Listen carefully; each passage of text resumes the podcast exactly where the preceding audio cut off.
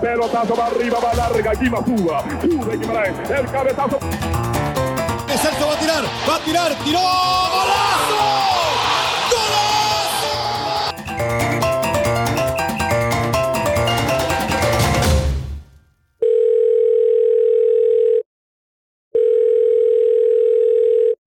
¿Qué pa?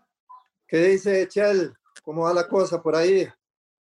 Es que estamos todavía en la choza, confinados todavía, pero bueno, estamos bien. Todavía viendo cómo los casos, ya por lo menos aquí en Turquía, comienzan a, a acomodarse un poquillo más. ¿Por ahí qué?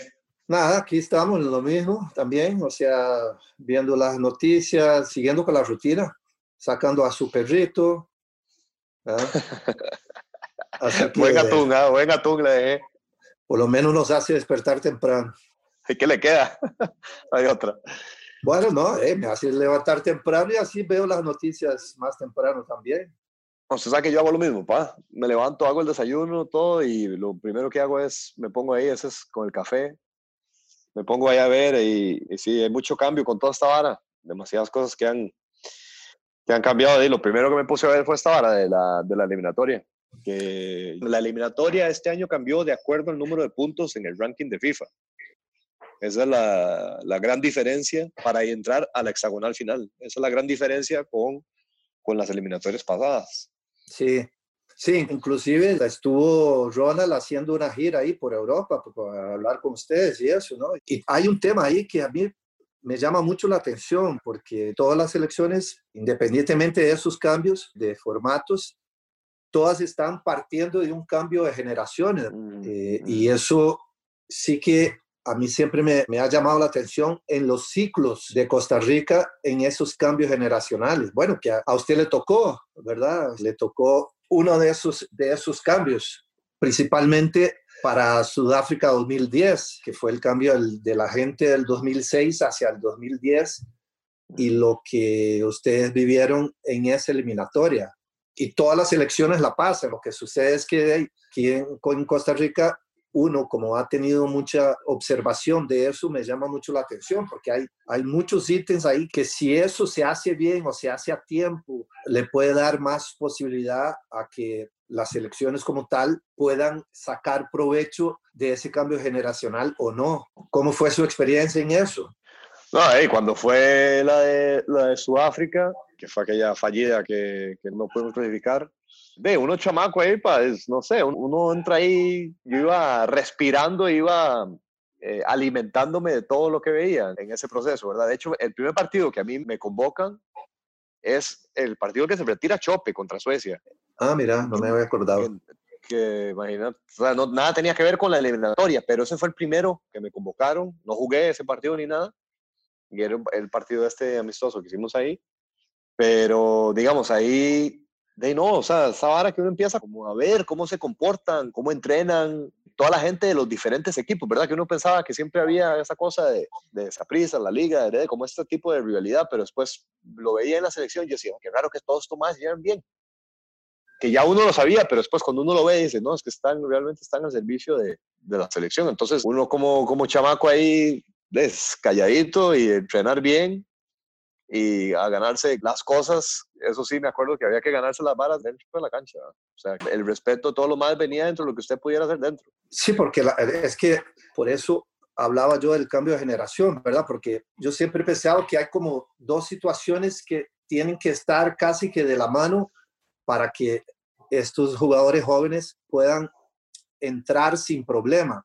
Una es la aceptación de, de estos jugadores los famosos referentes, ¿verdad? Que en aquel momento de, ya habían jugado dos mundiales, ¿verdad? Sí. Los referentes en aquel momento ya habían jugado dos mundiales y que por lo tanto ellos esperan un tipo de, de conducta del jugador nuevo, del jugador que está llegando, pero al mismo tiempo saben qué es lo que ellos deben de exigir a ese jugador porque ya pasaron por dos mundiales, ¿verdad? Que es un uh -huh. poco el caso de ustedes ahora hacia, hacia Qatar 2022, ¿verdad? Hacia la generación de ustedes ya pasó por dos mundiales. Entonces, por un lado, ¿qué es lo que ustedes como jugadores jóvenes, ellos les pedían, ¿verdad? Eso es, me parece interesantísimo, porque uno como entrenador uno está viendo, digamos, en aquel momento, de, el entrenador de ustedes, tuyo, en la selección era Hernán, ¿verdad?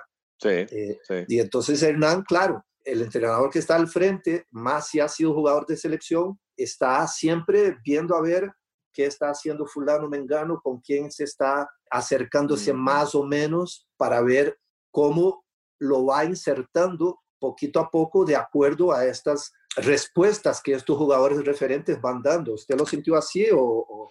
Sí, sí, absolutamente, absolutamente. Hernán en eso es, es muy bueno, es muy bueno en, digamos, él me lleva a ese primer partido y él no me pone a jugar. Lo que yo interpreté en ese momento como fue, ok, me está trayendo, me está trayendo aquí para que yo vea cómo se maneja todo un tema de selección. Como para mí era todo un aprendizaje, en ningún momento lo vi como que qué madre, no pude jugar, sino al contrario, lo vi como, como qué bueno estar tan cerca y palpar todos los intangibles del fútbol que a veces son tan difíciles y de verlos ahí, digamos, plasmados en la cancha, con nombresazos, ¿verdad? Con nombresazos, ¿sí? estaba Chope, estaba La Bala, estaba Paté, es decir, gente de mucho peso, mucho, mucho peso. Entonces, Sí, sí. eh, él en esa parte no lo llevó muy bien y creo que en esa ocasión compartí habitación con Pupi, por ejemplo. Creo que fue con, quién, con, con Pupi López. Entonces, siempre hay como, hay una historia también detrás de, los compañeros con los que uno se queda en, los hoteles y eso, porque eso yo creo que usted también lo piensa, ¿no? Sí, claro. Sí, la información que uno como entrenador va recogiendo, sobre todo estos cambios generacionales, es la- ese tipo de información. Es decir, cuando se hace las concentraciones, la, la distribución de las habitaciones, de los cuartos, va un poco también relacionada a estas cosas, ¿verdad? Es decir, si lo pongo con un compañero de equipo o si lo pongo con uno de los ya referentes, de los ya de más experiencia, para que esa experiencia le vaya dando in- insumos de lo que es ser seleccionado, de lo que es jugar un mundial y esas cosas, ¿no? Claro. Ah, Pero, una vara, por ejemplo, o sea, está bien, nosotros como jugadores tuvimos la opción de estar con esos referentes que venían de dos mundiales y eso. eh, ¿Cómo fue cuando usted fue a- al Mundial de Italia como jugador? ¿Qué cambio generacional, si es que había ahí? ¿O cómo se iba? Porque Ronald, me acuerdo que era el más joven, pero no sé si, Hernán. si había... Hernán, Hernán era el más joven. ajá. No, no, Ronald era el más joven, pero Hernán estaba ahí como los jovencitos también. Sí, sí, sí, sí, sí. Bueno, Ronald es el más joven en hacer un gol en el Mundial, eso sí.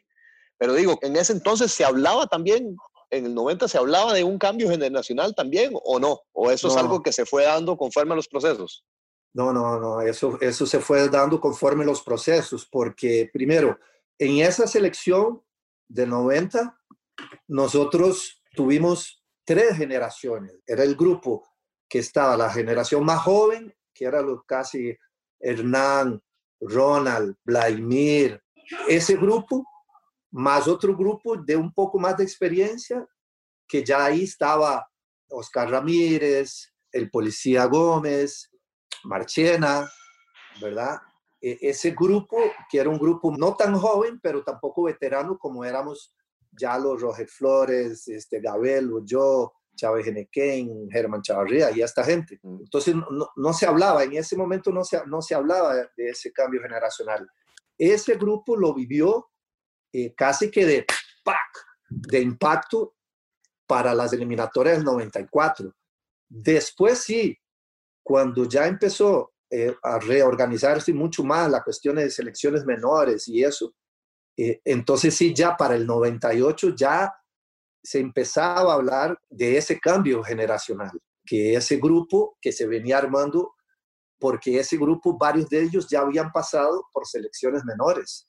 Entonces Sí. sí, ya se podía hablar de un cambio generacional. Ustedes lo vivieron, ¿verdad? O sea, mucho de de este grupo suyo tuvieron, para poder entrar en selección mayor, tuvieron la experiencia de jugar mundiales menores, que yo creo que eso para ustedes les ayudó mucho, ¿no?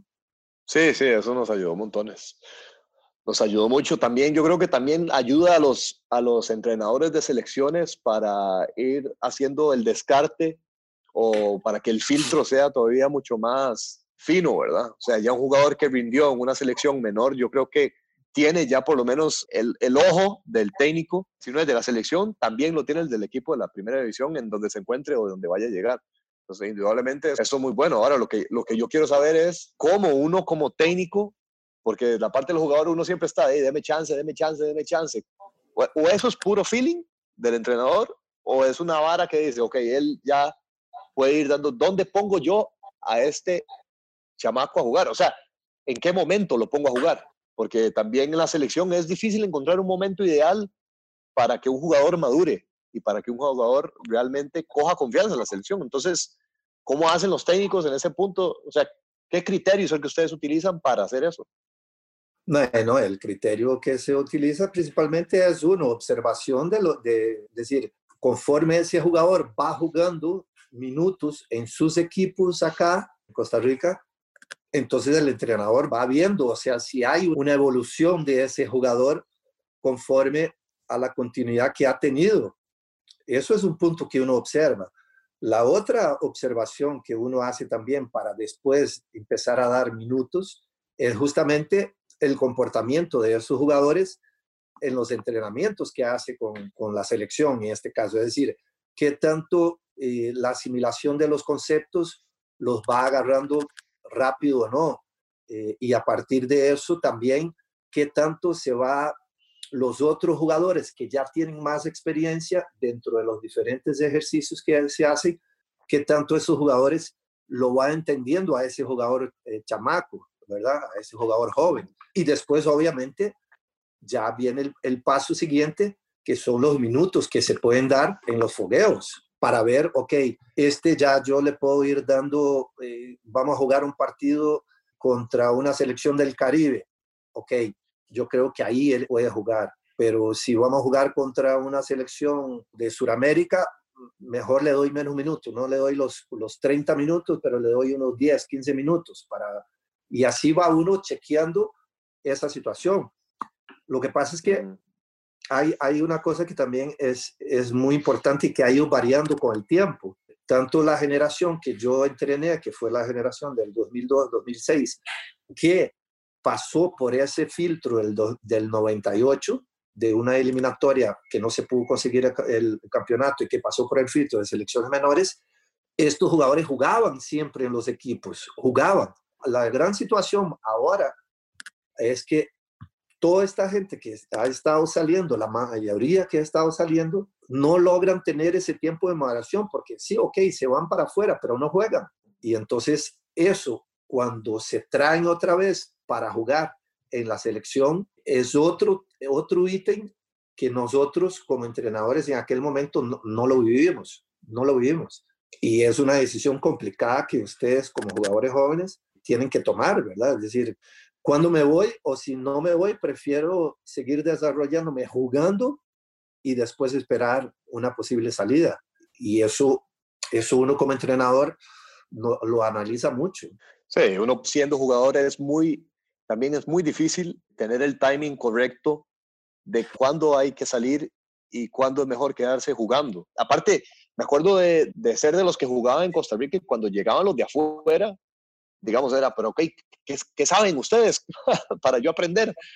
O sea, igual me pasaba en las primeras veces que estuvo Chope y que estuvo Navala y eso, es que yo, era muy curioso, ¿eh? era muy curioso, que quería saber, bueno, ¿y cómo es allá? ¿Qué hacen allá? ¿Cómo entrenan allá? Entonces, todas esas cosas me ayudaban a, a ir madurando, ir quemando la etapa que era de, de, de, jugar un poco en Costa Rica antes de salir, pero también ha pasado de otros jugadores que es que ni siquiera llegan a jugar y encuentran regularidad. O sea, por ejemplo, Brian Oviedo fue uno de esos casos.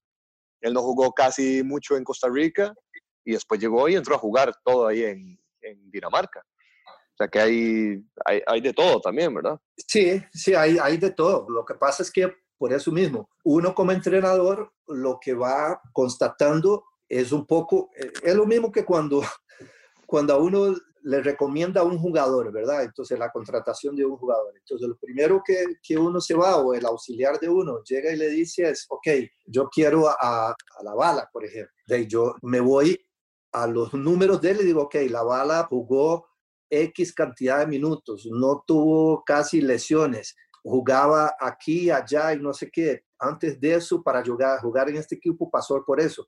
Entonces, ya esa información para uno como entrenador, uno dice, ok, lo, lo, lo meto de una vez. Pero si, si esa información no es la correcta, entonces ahí uno como entrenador tiene un poco más de un pie adelante, otro atrás, para dar muchos minutos a ese jugador, ¿me entiendes? Sí, sí, claro. Bueno, Epa, ya que estamos hablando de la bala, ¿por qué no lo llamamos y le hacemos un dos toques? Le costaba dos toques a la bala, pero llamémoslo, está bien.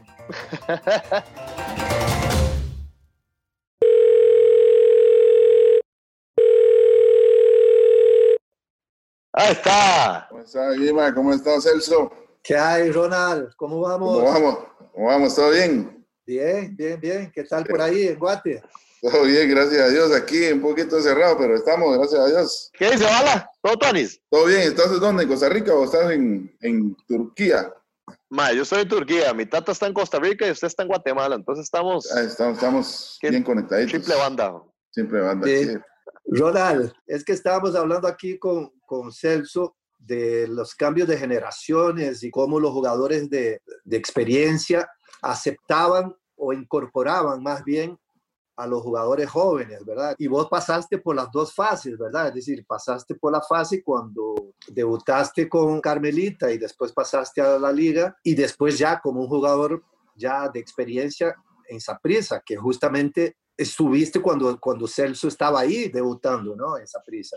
Pero bueno, entonces yo, le dije a Celso, "Diga, hagamos aquí un par de toques, un dos toques con Ronald, a ver cómo fue la experiencia de él en todo este rodaje, ¿no? Sí, sí. Mira, yo creo que, que es un tema importante, un tema bonito. Antes, bueno, vos te acordás que más o menos yo debuté cuando estaban ustedes en su mejor época, Mauricio Montero, Claudio Jara, todos esos más o menos, ese tipo de jugador. Gracias a Dios yo me topé con esa generación de ustedes, que era una generación muy humilde, una generación llena de, gente humilde, gente, gente también que no venía de muchos recursos, gente que, la, que, le costaba mucho.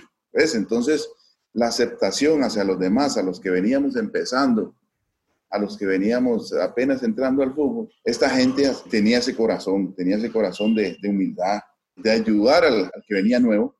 Y eso lo fuimos aprendiendo de ustedes. Yo me acuerdo que yo aprendí mucho eso de, Ma- de Mauricio Montero, de Joaquín Guillén, de Oscar Ramírez, de, un montón de, Juan Callazo, un montón de jugadores de Franco Benavides, porque yo jugué con Franco Benavides, imagínense. entonces Macho Mora, o sea, de toda esa generación, era gente muy, muy humilde. Entonces ellos nunca, en, bueno, en mi caso o con otros jugadores, nunca nos pusieron trabas para que nosotros aprendiéramos. Más bien ellos nos, nos ayudaban, nos alentaban cuando en aquel tiempo, ¿te acordás, Guima, que el trabajo físico era un- una masacre, era una... una Uf, oh, criminal, criminal. criminal. Yo me acuerdo que nosotros íbamos con la liga, yo tenía 17 años, una cosa así, a Fraijanes, allá arriba, al volcán. Ujú. Íbamos, Claro. de la, íbamos de la mañana y de la tarde. Y yo, me, y yo me acuerdo que había un momento en que yo decía, no, esto no puede ser, decía yo, no, no, no, porque era como hora y media en la mañana y hora y media en la tarde. Y yo le decía a Mauricio, y Mauricio me decía, ponele, corre. O sea, Mauricio Montero y Oscar me, me alentaban mucho. Si no, no hubiera Ajá. llegado yo, no hubiera llegado, era demasiado para un- Yo calculo que para un futbolista de 16 años que nunca había tenido temporada y esas cosas, ir en la mañana y en la tarde a Fraijanes a correr, es- es- era demasiado. Entonces, la humildad de, de esa generación del 90, que fue cuando nosotros empezamos, nos ayudó mucho en eso. Entonces viene un cambio de generación donde todos de esa cama del 90, después ya viene el no- el 94, el 98. Entonces aprendimos de todos ustedes. Entonces Sí. aprendimos a aceptar al jugador humilde y al buen jugador también. Lo aprendimos a aceptar no solamente en Zaprisa, sino en los otros equipos.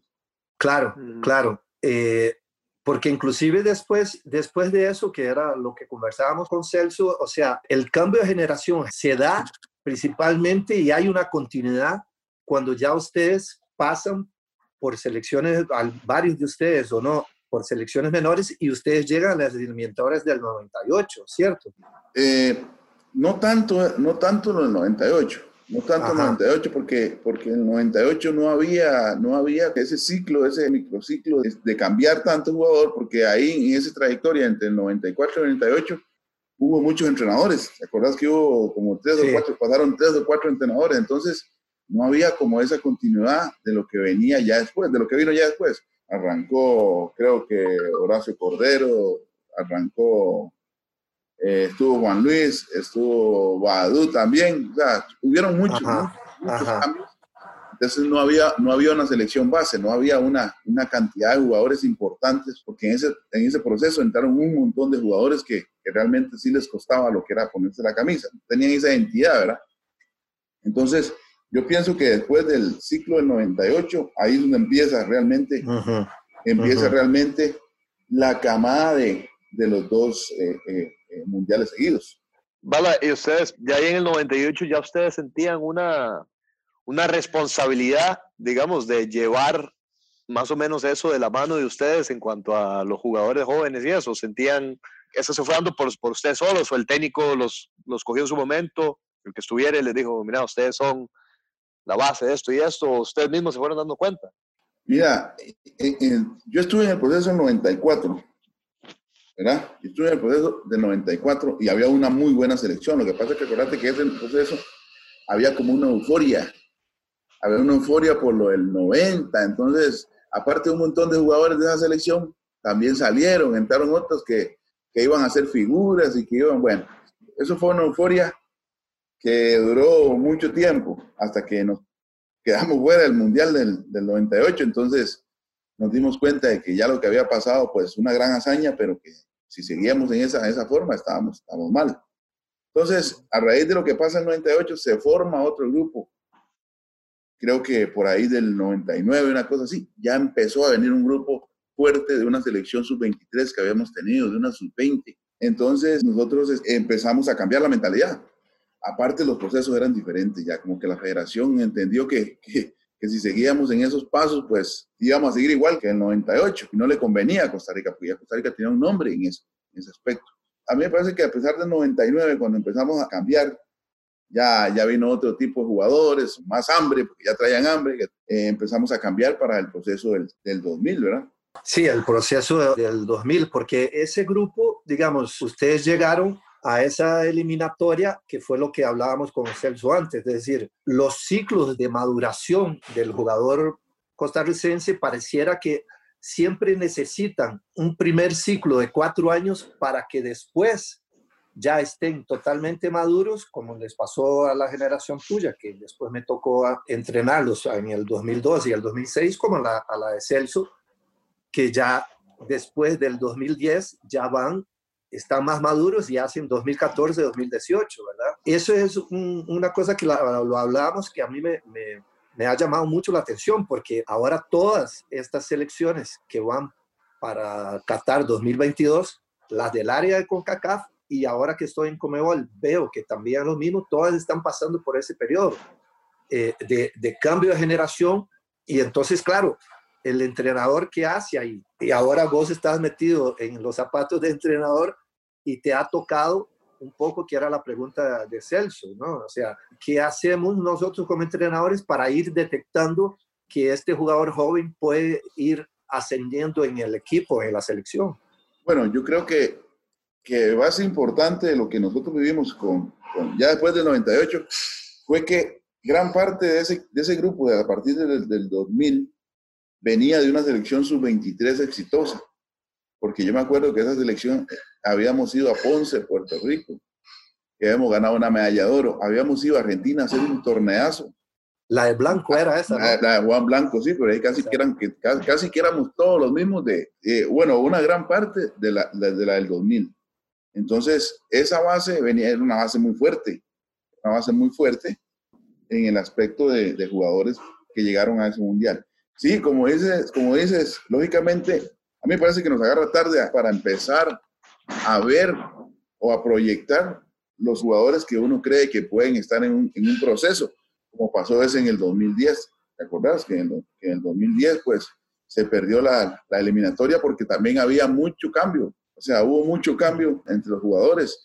Que hay algo que a mí me, me, me sorprendió de vos cuando, cuando viene el proceso del 2002, que era un, un proceso casi perdido también, porque era un proceso casi perdido. Entonces, vos te acordás que cuando vos agarraste la selección y armaste un grupo, un grupo de, de, de, la gente que vos pensabas que tenía una gran experiencia y te fue bien en eso. O sea, te fue muy bien porque los jugadores que vos llamaste eran jugadores muy maduros, humildes. Sí, sí, pero acordate, Ronald, que ahí ese grupo, yo creo que uno siempre tiene que poner un poco de, de fuego en el grupo, ¿no? Es decir, en ese grupo entran Gilberto Martínez y entran Carlos Castro. Sí. Como jugadores jóvenes, que era lo que Celso me preguntaba hace un ratito atrás. Me preguntaba, bueno, pero ¿cómo hacen ustedes los entrenadores para, para detectar que este jugador joven ya está? Que él, él lo vivió, él lo vivió en carne propia en todo este proceso de adaptación de él y de llegar a la selección mayor. Pero claro, porque uno iba viendo eh, el comportamiento de esos jugadores, sobre todo en los entrenamientos, cuando yo era el auxiliar, o en sus equipos cuando los ponían a jugar en los equipos. Entonces, ese, ese grupo se, se terminó de, de, redondear porque hubo esa, a mi criterio, hubo esa fusión, ¿verdad? Entre este grupo de ustedes, ya jugadores con una eliminatoria encima, y este grupo joven, que, que es un poco lo que ahora, lo que todos los seleccionadores ahora deben de estar pensando, bueno, tengo un año que no voy a jugar, o sea, el año, el año 2001 no, no van a jugar. Tengo jugadores que además de no jugar, no estaban jugando mucho. ¿A quién recurro para cuando comiencen las eliminatorias? Ahí se la dejo, Ronald. Yo creo que, que esa fusión que vos hiciste cuando metiste a Carlos Castro, metiste a Arturo Martínez y, otros que estuvieron por ahí, yo creo que, también hay que jugársela, o sea, no todo el tiempo te, te, sale mal o te sale bien, ¿verdad? Pero también está en el entrenador descubrir el talento que tiene el jugador, ¿verdad? Sí, pero, pero eso también, Ronald, el entrenador va viendo dentro del comportamiento de ustedes como jugadores de experiencia, en los entrenamientos hay como reacciones de ustedes ante una jugada de ese jugador joven o de una interpretación de ese jugador joven a X situación o de una tapada, como era el caso que Celso me decía siempre, ¿verdad? Cuando llegaba me dice, pa, es que uno ve a Keylor y uno dice, este, este de aquí va volado, o sea, ¿verdad? Sí, exactamente, o sea, como vos dices, en los entrenamientos uno se da cuenta, uno ve al Tuma, puta, no, este, este, este, este, es una fiera, decía yo, puta, este es rapidísimo, este ni la voy a tirar larga, lo que le voy a meter es el cuerpo nada más, pero tirarse la larga es muy difícil, entonces dice, no, este va a servir, o este maneja muy bien la pelota, o sea, creo que, que, que en esa parte, a partir del 2002, yo creo que, que se empezó a, a trabajar muy bien y la escogencia fue muy buena. Ve, Bala, ve esto que el otro día estaba preparando, bueno, le mandé a hacer una exposición que yo hice sobre los mundiales de Costa Rica, que tenía que dar una charla para una universidad allá de, Colombia, en Cali. Y entonces, bueno, ya le mandé a Celso, ¿verdad? Para que viera un poco y que me hablara de 2014 y 18. Pero el comentario que me hace es, pa, ¿cómo jugaba la bala en ese momento? ¿Cómo, cómo, jugaba la bala al fútbol? ¿Cómo jugaba la bala al fútbol? Es que, mira, mira, es 2002 andabas volando. Sí, 2000, 2002, este... Eh, no, los dos, pa, el del 2006 también. 2006 también. 2002, 2006, sí, eh, tuve muy buena continuidad en los equipos que estuve. Aparte era como referente en los equipos. Yo me acuerdo de cuando yo estaba en el Ojo de Creta, yo nunca pagaba nada en los supermercados, ni en los restaurantes no pagué nada, yo nunca. Nada, nada, nada, nada. O sea, yo iba a un restaurante y me da vergüenza porque, no, no, no, coma lo que quiere, aquí no se paga nada. Iba a los supermercados y no me cobraban, no me cobraban lo que compraba. Entonces me daba vergüenza porque yo decía, no, no, a mí, bueno, a mí siempre no me han gustado esas cosas, pero, pero el nivel era muy alto. O sea, aparte no, no tenía lesiones, no tenía nada. Cuando venía a la selección venía motivado por dos razones, porque, porque Guima, digamos, vos Guima, nos daba mucha confianza. no, o sea, no dudabas de, del jugador que llamabas. Y eso para esa selección fue importantísimo. O sea, yo me acuerdo que en esa selección ya sabíamos quiénes iban a ir convocados. Ya sabíamos quiénes iban a ir convocados. O sea, ahí no, ahí no había que esperar una lista como ahora, a ver quién te meten, a ver quién no te mete. No, no, el grueso, el grueso, los 18 jugadores ya sabíamos. Que, porque nos comunicábamos y decíamos, ah, ahora que vayamos a la selección. Pero eso no pasa todo el tiempo. Pasará entre 3 o 4 o 5, pero en ese grupo ya sabíamos ya sabíamos que era uno o dos por, por amarillas o por alguna roja. Y Bala, ahora, ahora como entrenador, eso que estábamos hablando de, de los cambios de generaciones y de, de, los relevos o de cómo llevar a la gente que viene de abajo o cómo se ven de abajo yendo hacia arriba, eso en su equipo, usted como entrenador, ¿cómo lo, cómo lo nota? Mira, este, no es fácil, para un entrenador no es fácil tomar la decisión de poner un futbolista joven, ¿no? Dependiendo cómo, cómo lo manejes. Porque aquí en Guatemala es muy escasa la, la calidad del jugador joven es muy escasa. Pero yo a este equipo había venido, había venido como en el 2013 había venido yo a ese equipo. Después de estar en, en los halcones de la mesilla, me vine a ese equipo. Estaba complicado el asunto porque ese equipo estaba para descender y bueno, gracias a Dios vine yo y lo sacamos adelante y lo, lo recuperamos.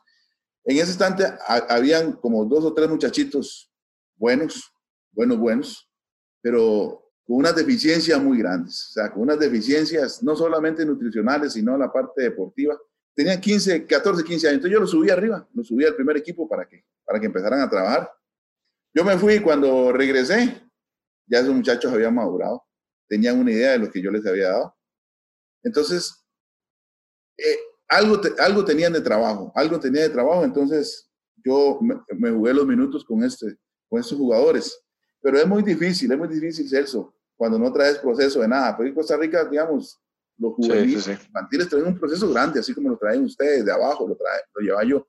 Pero aquí en Guatemala es muy difícil, aquí no hay escuelas de fútbol, aquí no hay liga menor, aquí, o sea, aquí se les ocurre que mañana hay un muchacho de 15, 16 años que va a mejenguear por ahí y te dicen, mire ese, que ese es bueno, y a lo mejor es bueno, a lo mejor claro. es muy bueno, pero tal vez mide unos 60 y es lateral izquierdo, entonces cuesta mucho manejar ese tipo. Ya digamos, en, los, en, las ligas, yo me imagino que en las ligas profesionales hay una gran cantidad de futbolistas que usted dice, bueno, este puede debutar, este no puede debutar, pero aquí en Guatemala es durísimo, porque no hay, casi, casi no hay. Si tú ves que el problema de Guatemala en las elecciones es que hay 15, 16 jugadores. Tiene para, para, conformar una selección sí. aquí en Guatemala, no hay más. No, no, no. Bueno, bueno, no hay, hay un montón, pero no sirven. Vale, muchas gracias, man. Lástima que, que, el tiempo nos, nos agarra, pero, pero hey, buena nota, bien qué bueno verlo de nuevo. No, no, la verdad que muy contento de verlos a los dos, muy satisfecho con el éxito de los dos y, y cuando vemos a Guima ahí en, en, Colombia, desde que llegó, pues todos pedíamos, o al menos yo pedía que le fuera muy bien, gracias a Dios. Tal, Muchas gracias, hermano. Está yendo bienísimo, era la Copa Libertadores que ganó allá, también vimos el partido. Pues tengo muchos amigos ahí en Colombia. Ajá. Estoy haciendo un, un, un curso de coaching ahí con, okay. con, mucha gente colombiana, entonces habla mucho de usted y habla muy bien de usted, el trabajo suyo. Pura vida, Ronald. Sí. No, igual, te mando un fuerte abrazo, Ronald, y seguimos en contacto, obviamente, ¿no? Seguimos en contacto, sí, ahí estamos. Ok. Saludos a, a, la familia y que todo esté muy bien. Celso. Igual, igual. Vida, Bala, no, un abrazo. Bueno, un abrazo. Listo, Chel. Ok, pura vida, un abrazo. Nos hablamos la otra semana. Cuídense mucho. La semana nos hablamos. Chao, okay. nos vemos. chao, chao. chao. chao.